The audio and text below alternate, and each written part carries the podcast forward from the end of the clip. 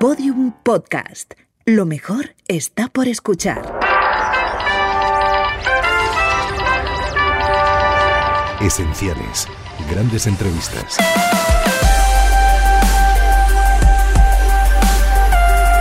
Entrevista al actor y dramaturgo Adolfo Marsillac, realizada por José Luis Pecker en su programa Gente Importante de la cadena Ser en el año 1974.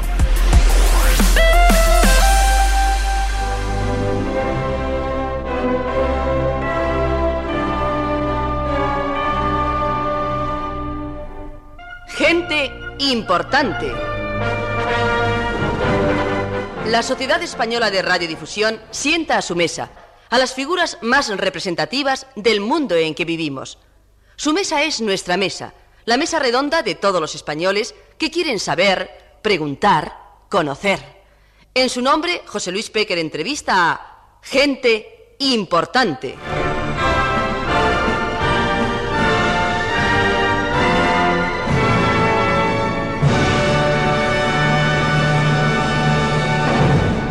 El día 25 de este mes, Adolfo Marsillac cumplirá 46 años. Y sé positivamente que esta noche no voy a hacerle un regalo. No se le hace un regalo a quien se le roba algo. Y a Adolfo estamos robándole tiempo. Porque a lo ancho de 46 años, Marsillac ha estudiado, se ha superado, ha estrenado, ha dirigido, ha triunfado. No puede decirse lo mismo de todos los hombres. Y no puede decirse porque su manera de ganar la ha planteado en un terreno difícil. A fuerza de ser sincero para con él, ha desafiado. A fuerza de querer decir cosas, ha levantado malestares. A fuerza de soñar, ha quitado el sueño a quienes acostumbraban a dormir a pierna suelta. Marsillac no se monta en el bronce de un monumento para arengar a nadie, ni capitarea banderas, ni escupe frases que levantan ronchas, ni siquiera es conocido por lo que él mismo piensa ¿Qué tiene entonces Marsillac? ¿A qué actor se le recrimina si el actor es un cauce, solo un cauce, de lo que otros piensan? Marsillac parece que estrena cada noche, más aún, que cada noche hace nuevas las otras noches, todavía más, que cada noche explica algo que no contó las otras noches. Limitándose al trabajo de actor, de director, de conocedor, algo especial tiene Marsillac y ha sido el tiempo. Tiempo para prepararse mejor que los demás. Tiempo para leer mejor que los demás. Tiempo para comprender mejor que los demás. A la orilla de este río de 46 años, en Maite Comodore, se encuentran esta noche don Tomás Martín Blanco, jefe de programas de Radio Madrid, don Basilio Gasén, redactor jefe, y don Emilio Lavarrieta. Maite acoge y nos cuenta lo que ha cenado Adolfo. Bueno, pues ha cenado ostras. Él iba a pedir un escalope a la plancha, pero yo se lo he quitado la idea. Ha tomado capón a las uvas. Hemos tomado todos capón a las uvas y estaba exquisito. Eh, come con pausa, como dice, como busca, como encuentra la vida. Come saboreando, que es muy importante eso. Le está observando según comía. ¿Saborea las viandas como saborea las frases en el escenario? Pues yo diría que sí. ¿Da confianza o asusta? Bueno, yo te voy a decir una cosa. A mí Adolfo al principio me asustaba cuando no le conocía. ¿Escucha o domina la conversación? Es una cosa rara, porque es un hombre que habla muy poco, pero domina siempre la situación. No sé por qué sentido. ¿Está en lo que está o parece que estuviera pensando en otra cosa? No, que va. Da la sensación que no está, pero está de verdad. ¿Es lógico o se contradice? Yo creo que su línea de conducta no es de que se contradiga, sino es una línea recta. ¿Parece un dios o un mendigo del teatro? No, es un gran dios. ¿Desprecia o destaca a los demás? Bueno, yo diría que ignora a veces. ¿Es claro o pretende confundir a su auditorio? Yo creo que es claro para él, pero no para los demás. ¿De qué manera mira? Uy, mira muy profundo. Parece que te ve el cogote cuando mira. ¿Ama o destruye? Pues yo creo que ama. Ama fundamentalmente al teatro. ¿Tiene genio o es todo mentira? Pues, hombre, tiene genio, eso no se le puede negar ni sus propios enemigos, que me imagino que los tendrá como todos. Yo personalmente me siento muy orgullosa, y perdona que me meta yo ahora en esto, que no lo hago nunca, el primer premio de Teatro Maite lo tiene Adolfo Marsilla, para mí fue un honor, y un honor y un gran prestigio que a través de los cinco años que ha pasado ha demostrado que, que lo ha dado, porque el premio de Teatro Maite hoy tiene un gran prestigio. Bien, Maite ha presentado el análisis.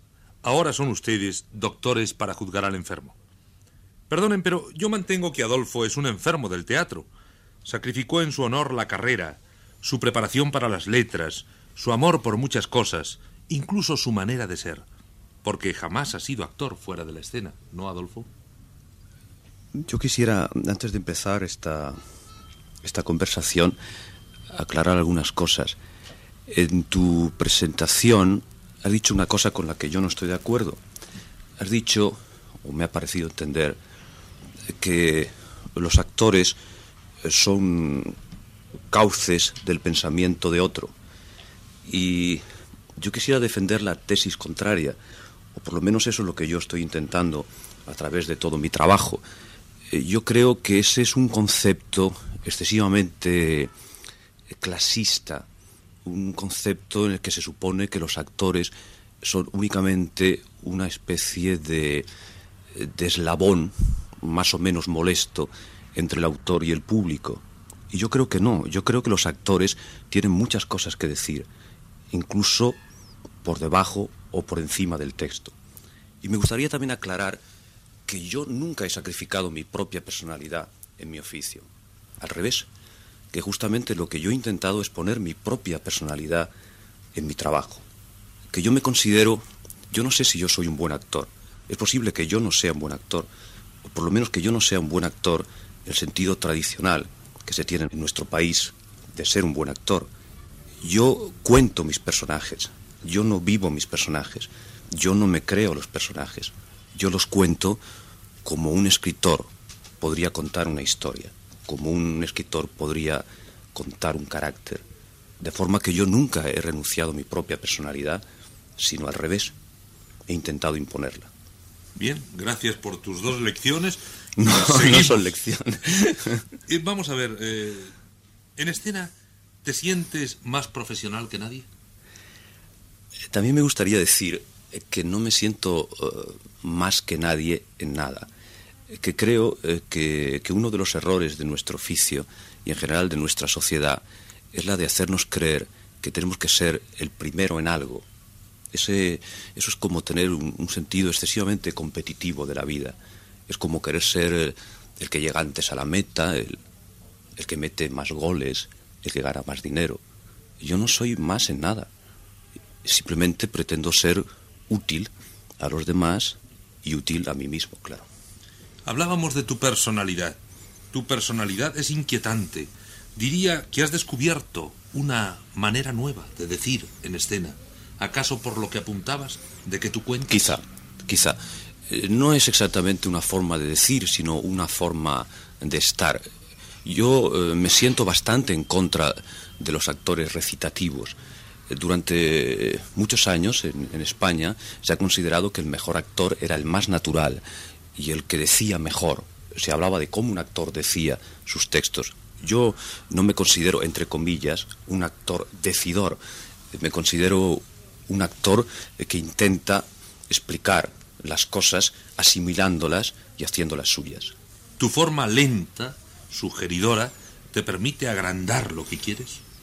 Algunas veces sí, eh, algunas veces recalco las frases como se hace un subrayado cuando se escribe un artículo. Una frase dicha por Marsillac puede hacer más daño que un artículo de fondo. ¿Estás de acuerdo? Puede hacer más daño y puede hacer más bien. Lo que ocurre es que un artículo de fondo eh, lo lee un ciudadano en su casa después de su trabajo o cuando está desayunando o, en su oficina. Y claro, una representación teatral eh, tiene un poder de convocatoria mucho mayor. Eh, una representación teatral está siempre al borde de convertirse en un meeting por eso la representación teatral es eh, siempre algo vigilado. Lo curioso es que actualmente muchos actores expresan al modo de Marsillac. ¿Tú crees? Yo creo. Pues eh, puede ser, lo que ocurre es que yo eh, no lo observo, quizá justamente porque me falta perspectiva para conocerlo. Las cosas tradicionales un día se transforman.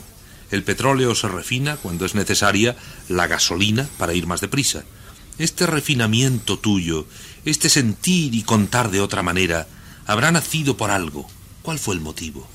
Yo no lo llamaría refinamiento, que es una palabra excesivamente eh, sutil y decadente. Yo diría que es una cierta rebeldía. Eh, durante muchos años yo he tenido que aceptar muchas cosas, seguramente demasiadas cosas, y de pronto un día descubrí que, que no estaba de acuerdo, que hay muchas eh, circunstancias a mi alrededor que no me gustan y que yo intento explicar por qué no me gustan. Entonces eso nace de una insatisfacción interior.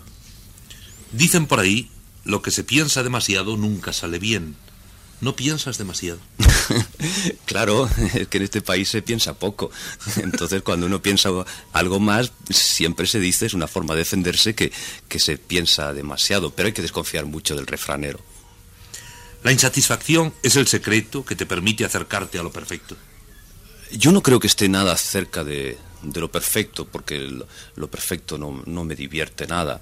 Eh, sí, me siento muy insatisfecho, pero me siento muy insatisfecho porque eh, creo que estoy en la obligación de intentar ayudar a que las cosas cambien. Contra lo que la gente cree, que eres tímido hasta en el sugerir, pienso que para tu profesión eres absorbente. Por la fe con que tu compañía representa las obras que eliges, más o menos deben pensar como tú. Sí, yo elijo a, mis actores primero por lo que por lo que ellos piensan, luego por la forma en que van a expresar lo que piensan. Eh, quiero decir que a mí me interesa mucho más el hombre eh, que el actor. Yo me siento incapaz de actuar eh, con actores que no comulguen con mis ideas. Ese para mí es el primer postulado. Yo no elijo un actor porque diga bien las frases o porque actúe más o menos bien sino porque en el fondo está de acuerdo eh, con lo que yo pienso y yo estoy de acuerdo con lo que él piensa. En todos mis espectáculos, y no lo oculto, sino al revés, intento explicarlo muy claramente, existe una cierta mística. Eso es verdad. Y no me digas que no es asombroso, porque yo he conocido cientos de directores y de eh, grandes figuras de compañías que despreciaban a los demás, que no sabían quiénes eran los demás, que se encontraban en escena y jamás charlaron con los demás. Ya, pero ese es un desconocimiento eh, del hombre y un conocimiento solo del profesional. Y yo ya te he dicho, insisto mucho en ese tema porque es el tema fundamental que da sentido a toda, a toda mi labor, a todo mi trabajo, eh, que yo considero que detrás de un actor o por delante de un actor está siempre un ser humano. Eso es lo que realmente me importa. Sin embargo, yo como director te veo muy serio, muy importante, muy consciente y muy poco para ser eh, discutido. ¿Impones por la fuerza lo que piensas? No, no, jamás. Mis montajes son siempre la consecuencia de un larguísimo diálogo eh, con los actores. Yo convenzo, o intento por lo menos convencer, porque creo que el convencer es mucho más importante que vencer. ¿Y te resistes a que te impongan por la fuerza lo que piensan otros? Claro, claro, claro. Llevo muchos años resistiéndome a eso. De ahí me han surgido alguna que otra dificultad. ¿Niegas entonces la investigación? No. ¿Por qué? Cuando un individuo investiga, eh, llega a, a inventar o a descubrir algo. Y cuando demuestra que eso que ha inventado o que ha descubierto es cierto, ya no le impone por la fuerza, sino por el propio poder de su propio convencimiento. Entonces, si niegas la comodidad tradicional. Claro, porque la tradición no es que sea cómoda, es que es aburrida. En el bachillerato aceptaste la historia de España como cuento de príncipes sin perdices. Con perdices, con muchísimas perdices. Yo me tragué la historia de España en un momento en que no quedaba más remedio que tragársela. Entonces, eh, yo he aceptado muchas cosas, seguramente demasiadas. Lo que ocurre es que después he crecido, no sé si se nota, pero he crecido, eh, me he hecho mayor, he madurado, he revisado nuestra historia y he descubierto que muchas cosas de las que me contaron, pues eh, por lo menos no eran del todo ciertas. Eh, he empezado a pensar por mi cuenta. Entonces, claro, ahora en mi historia de España hay menos perdices. En la carrera de Derecho, ¿aceptaste a Justiniano? No, acepté a una chica rubia que me esperaba siempre a la salida. En el teatro, ¿a quién no aceptas? A los mercaderes. Eh, creo que, que en nuestro oficio hay demasiada gente que lo único que quiere es ganar dinero. Yo comprendo que ganar dinero es fundamental, que está muy bien ganar dinero y que uno tiene no solo el derecho, sino casi la obligación de ganar dinero, pero no hasta el límite de prostituirse. Es decir, llega un momento, yo, yo soy, me siento incapaz de hacer una obra eh, con la que no esté de acuerdo en su sentido ideológico. Me parece que en, nuestro trabajo eh, se ha olvidado demasiado la ética profesional. Es decir, un, actor no es, eh, como decíamos al principio de esta conversación, un, simple mecanismo, un, simple eslabón, algo más o menos molesto pero imprescindible. No, no, un actor es un individuo que piensa y un actor que interpreta un personaje que va en contra de sus ideas, una obra que va en contra de sus convencimientos como ser pensante, ese está cometiendo un pecado, a mi juicio, muy grave. Es curioso, en tus compañías se mantienen mejor los actores. ¿Las actrices no te han hecho justicia? sí, a veces demasiada. A mí me gustan mucho las mujeres, cosa que creo que he demostrado claramente, pero no me llevo muy bien con ellas.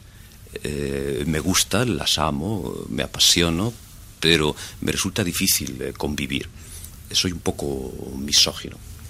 La primera mujer que no creyó en ti fue Catalina Bárcena. Eh, sí, sí, dijo que, que, con esa voz que yo tenía nunca podría ser actor. supongo que Dios le ha conservado, si no la vista, por lo menos el oído. ¿Después otras mujeres? Sí, después otras mujeres. Ha habido muchas mujeres que no han creído en mí y supongo que con razón. ¿El primer gran elogio lo tuviste de Manuel Dicenta? Sí, yo acababa de estrenar eh, La ardiente oscuridad, una obra de Buero Vallejo, el año 51, en el Teatro María Guerrero. Entré en el Café Gijón, que entonces era el gran cenáculo teatral y literario de Madrid. Estaba Manuel Dicenta, actor al que siempre había respetado y admirado. Me, dio un abrazo y me dijo que, que yo iba a ser un gran actor y yo, por supuesto, inmediatamente me lo creí. ¿El primer gran desencanto ¿Cuándo? Creo que cuando nací, porque a mí me hubiera gustado ser, por ejemplo, Brigitte Bardot. Pienso que hubiera tenido un, porvenir mucho más brillante. Y cuando de pronto descubrí que mis limitaciones físicas eran mucho mayores, me desencanté. Pasa que era un poco tarde para echarles una bronca a mi padre y a mi madre. Voy a darte una serie de nombres que has defendido con entusiasmo. Fernández punto y coma, María Cuadra, José Luis López Vázquez, José María Prada, Alfonso Sastre, Arthur Miller, Antonio Gala. ¿Siguen todos en tu afecto? Sí, ¿por qué no? Aunque de una forma especial, Alfonso Sastre, quizá porque de todos es el que ha tenido menos suerte. Un par de nombres a los que fustigaste. Amparo Soler Real y José Tamayo. ¿Permanecen en la parcela del odio? Estoy en una edad en la que ya no se tienen parcelas de odio sino que se empiezan a tener parcelas de amor. Yo no fustigué a Amparo Soler Leal y a José Tamayo, o si los fustigué fue de distinta manera, porque puedo asegurar, sin el menor rubor, que yo nunca he estado enamorado de José Tamayo. Por supuesto. Por supuesto, pero de Amparo Soler Leal sí. Lo que ocurre es que entre Tamayo y yo, bueno, hubo unas ciertas diferencias, me prometió un papel, luego no me lo dio, y yo efectivamente me metí algo con él. Luego he reflexionado y pienso que Tamayo ha cumplido una etapa, o está cumpliendo una etapa muy importante en el teatro español, y que sería injusto ahora seguir atacándole. Al revés, justamente ahora le respeto mucho. Y en cuanto a Amparo, yo, bueno, han pasado muchos años, eh, yo quiero Amparo, yo admiro a Amparo y en estos momentos, claro, y en estos momentos somos muy, muy buenos amigos. ¿Fue mayor tu fracaso en La Piedad de Noviembre sobre la vida de Oswald, el asesino del presidente Kennedy? ¿O ¿Quién quiere una copla del arcipreste de Ita? ¿O en el Hamlet, cuando, mientras el público pateaba, tus compañeros te pasearon en hombros ante el asombro de todos, imagino que incluso del tuyo? Por supuesto que del mío también. Esa fue una noche muy curiosa. Sí, esos, eh, esos fueron tres fracasos. Tres fracasos. Yo he tenido varios fracasos y no me arrepiento de ellos. Pero en estos tres yo diría eh, que en Hamlet se equivocó la crítica, eh, que en el arcipreste se equivocó el público y que en la piedad de noviembre me equivoqué única y absolutamente yo. ¿Por qué orden señalarías el acierto en estos montajes? Bobos, hace ya 14 años, después de la caída, el final de Marilyn Monroe, Marat Sad, El Tartufo, Sócrates. Creo que mi gran espectáculo ha sido el Marat. Justamente, a lo mejor digo eso porque es un espectáculo que solo se pudo representar tres noches en Madrid, pero creo que es el, que estaba más yo y en el que eh, mi concepción del teatro como un espectáculo total estaba más clara. Después, eh, quizá Tartufo, por lo que tenía de crítica inmediata y urticante. Después, eh, Sócrates, por su reflexión serena sobre sobre los hombres y sobre su lucha por la libertad. Y al final, eh, después de la caída, y Bobos. ¿Dónde dijiste lo que más te gustó decir? En Marat. ¿Cuándo dijiste lo que no querías decir? Alguna vez en alguna entrevista y una vez eh, una obra que estrené y otra una película que hice, pero no me obligues a decir los nombres porque eh, no sería correcto ni agradable con sus autores que en aquel momento me lo ofrecieron llenos de buena fe y que yo acepté seguramente por ingenuidad o por falta de madurez, podemos decir social. ¿Dónde dijiste lo que más te gustó decir? En Marasade, eh, a pesar de que solo se hizo, se pudo hacer tres noches en Madrid y una temporada no demasiado larga en Barcelona. ¿Dónde pensabas decir más de lo que has dicho nunca? Seguramente en, Suerte Campeón, la obra de Antonio Gala, que con Masiel íbamos a, haber estrenado esta temporada y que no, no pudo estrenarse por razones administrativas. ¿En cuántas obras has tenido problemas con la censura? problemas con la censura. Eh, en todas. Creo que en todas. Eh, problemas definitivos de prohibición solo en seis. En estos momentos, solo en seis. En estos momentos tengo prohibidos tres espectáculos que hice con Enrique Llobet, que se llama El español y la sopa, El español y la cama, El español y la muerte, Marasade, Tartufo y Suerte campeón. ¿Qué sucede? ¿Es que solo encuentras importantes aquellos textos que hacen burla del orden, la teoría ejemplar, la conciencia ciudadana, el leal saber? Lo que ocurre es que eh, todos esos conceptos que acabas de enumerar a mí me parecen como, como grandes frases un tanto vacías de sentido. Y lo que yo intento en mis espectáculos es provocar en el espectador un espíritu de análisis que, les, que le obligue justamente a reflexionar sobre esos conceptos y a saber si realmente son ciertos o no. ¿No será que la política quiere ahogar al director de teatro? Quizá. Sí, yo me considero un hombre muy preocupado, muy interesado por la política, no por la política como, como oficio. No me puedo imaginar al frente de un ministerio. Creo que nadie se puede imaginar que yo pueda estar al frente de un ministerio, claro. Pero sí, sí creo que, que la política, en el sentido griego de la expresión, en el sentido en que un hombre se debe preocupar por lo que ocurre en la polis es algo que, nos interesa a todos y fundamentalmente a los que ejercemos un oficio tan próximo a la sociedad como es el teatro. ¿No será, Marsillac, que tus ideas se salen de tu geografía? Al revés. Es que mis ideas inciden demasiado dentro de la geografía. ¿Te gusta criticar? Es lo fácil. No es lo difícil. Es lo difícil sobre todo en un país en el que no admite la crítica. Y tú como censura, es decir, como director que ordena lo que se debe hacer y lo que no se puede hacer sobre un escenario, ¿eres duro? Sí, sí, soy muy duro, pero después de haber llegado a un acuerdo con mis colaboradores. En el Teatro de la Comedia en Madrid canta Gallo Acorralado, un verdadero espectáculo de marionetas, ballet, colorido, silencios y magias. A pesar de su enorme variedad, ¿es la obra que meditaste menos? ¿Es esa la impresión que tú tuviste? No, que la meditaste en menos tiempo y con más amor. ¿En menos tiempo o quizá eh, con más amor? No, porque yo medito todas mis obras con el mismo amor. quizá eh, con mayor eh, enfado, con mayor... eh, hay una palabra que no sé si se puede decir. ¿Cabreo se puede decir? Vale, la has dicho. bueno, entonces sí, estaba realmente furioso.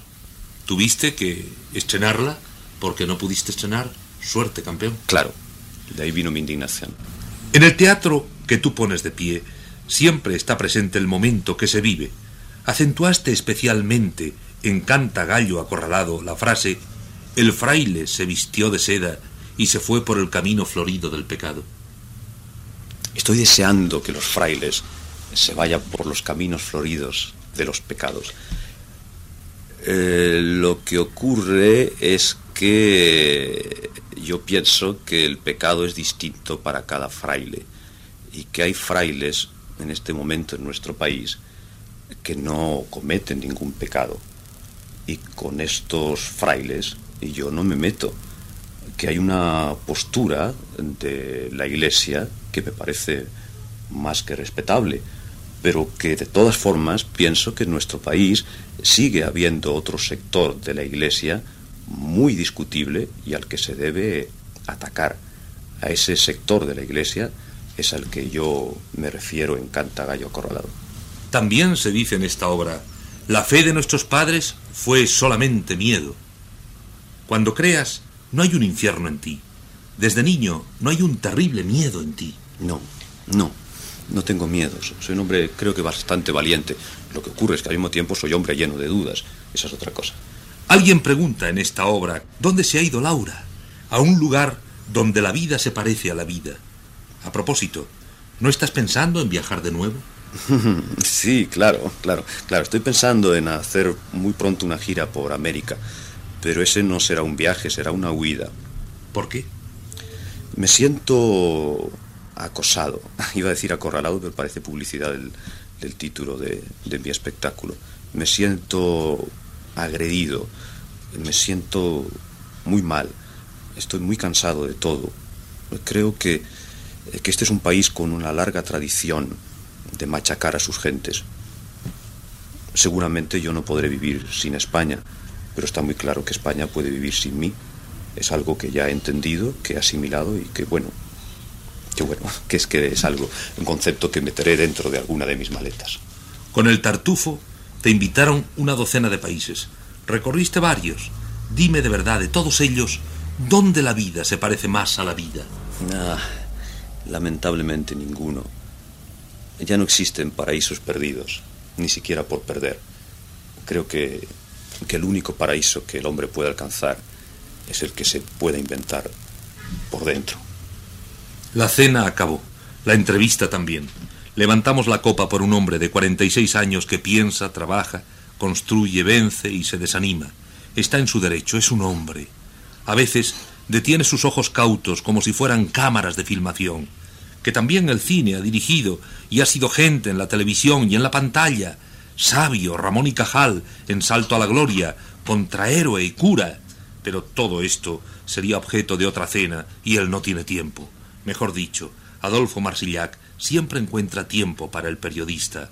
Adolfo jamás escapa de quien quiere oírle y a nadie niega el relato de lo que piensa. Desde Maite Comodore brindamos por Adolfo, por sus triunfos, por su andadura, por su lección diaria, amando tanto aquello que le duele.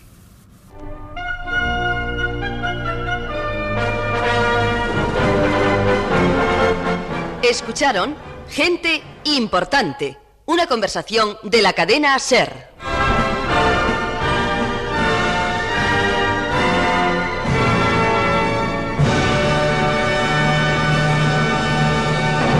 Síguenos en Twitter, arroba podiumpodcast y en facebook.com barra podiumpodcast.